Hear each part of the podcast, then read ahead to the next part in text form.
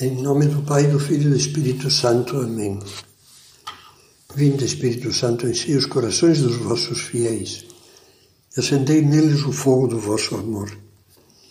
Enviai o vosso Espírito e tudo será criado, e renovareis a face da terra. Falávamos na meditação anterior sobre a nuvem da ignorância e dizíamos que há ignorâncias inocentes e ignorâncias que não são nada inocentes.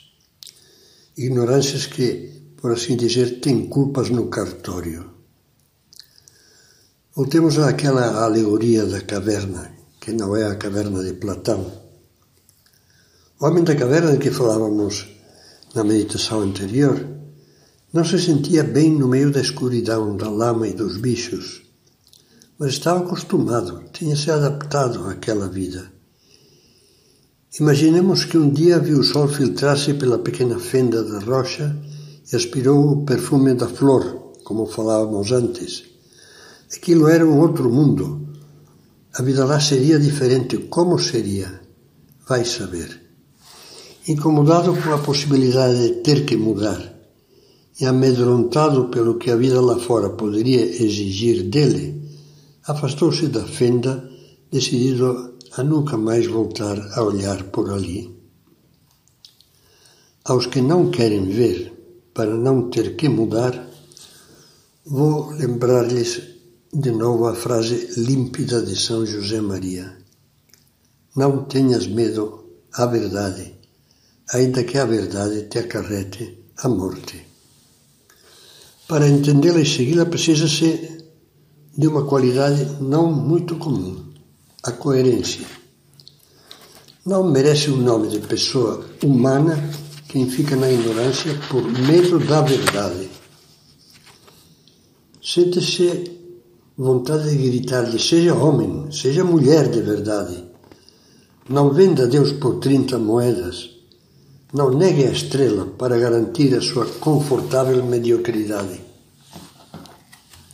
Quantas vezes não queremos ver verdadeiras luzes sobre a nossa vida familiar ou profissional, sobre a nossa conduta sexual, sobre os nossos mais maus hábitos, apenas porque temos a síndrome do morcego.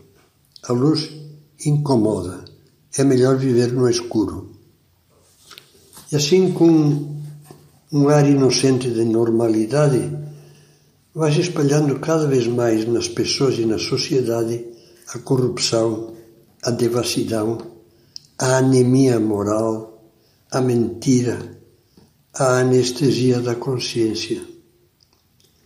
Deste modo, cresce a cada dia aquela desertificação espiritual de que falava Bento XVI ao iniciar o seu pontificado. Neste caso já não se trata, vamos ver agora um terceiro caso. Terceira nuvem, a falsa estrela. Neste caso, já não se trata das pessoas que fecham os olhos por temor de ver mas dos que encaram a estrela de frente para menosprezá-la, contestá-la e suplantá-la por uma estrela falsa. Tenho conhecido uma porção de casos semelhantes ao da história que vou narrar a seguir. Leia com paciência. Ouça com paciência. Era uma vez um homem de fé firme, líder de um conhecido movimento católico, estimado por muitos como cristão exemplar. Um dia corre a voz de que largou a mulher e foi viver com a secretária. A notícia provocou estupor e tristeza. A esposa era um anjo. Alguns dos mais chegados tentaram aproximar-se dele, procuraram ajudá-lo a retificar, a superar aquela cegueira momentânea aquela crise, mas não atendia às razões. Dizia estar apaixonado pela secretária e que era inútil insistir porque não ia largá-la. A crise, infelizmente, foi provocada, como a maioria das separações desse tipo, por ter brincado conscientemente com fogo, por vaidade e egoísmo. Começa-se por bancar o simpático, por flertar, por não perder a happy hour, acompanhado por exibir-se, por abrir-se em confidências, e acaba acaba-se como esse caso acabou. Mas a história não termina aqui. Passado algum tempo, os colegas acham o homem estranhamente mudado. Fala com altivez da sua decepção com a igreja. Com ar de professor, diz que descobriu a verdade, numa das ramificações mais recentes da New Age, e que os católicos andam todos enganados. Aos que retrucam, responde arrogantemente que ainda estão na infância religiosa e que teriam que estudar mais filosofia. Ora, a verdade é que simplesmente foi um fraco. Não foi capaz de cortar uma tentação vulgar e primária.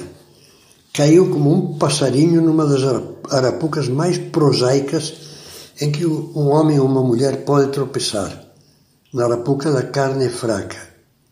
E a seguir, para se justificar, desceu para uma queda pior. Caiu, para dizê-lo com palavras de Bento XVI, no perigo de construir para si mesmo uma religião autofabricada.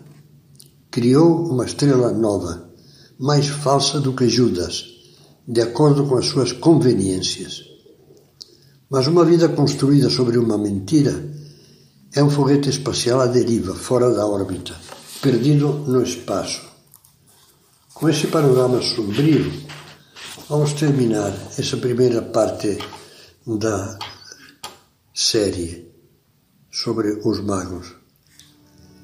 A primeira parte que, felizmente, a partir desse ponto, vai nos abrir as portas para o deslumbramento que procuraremos focalizar nas meditações que vêm a seguir.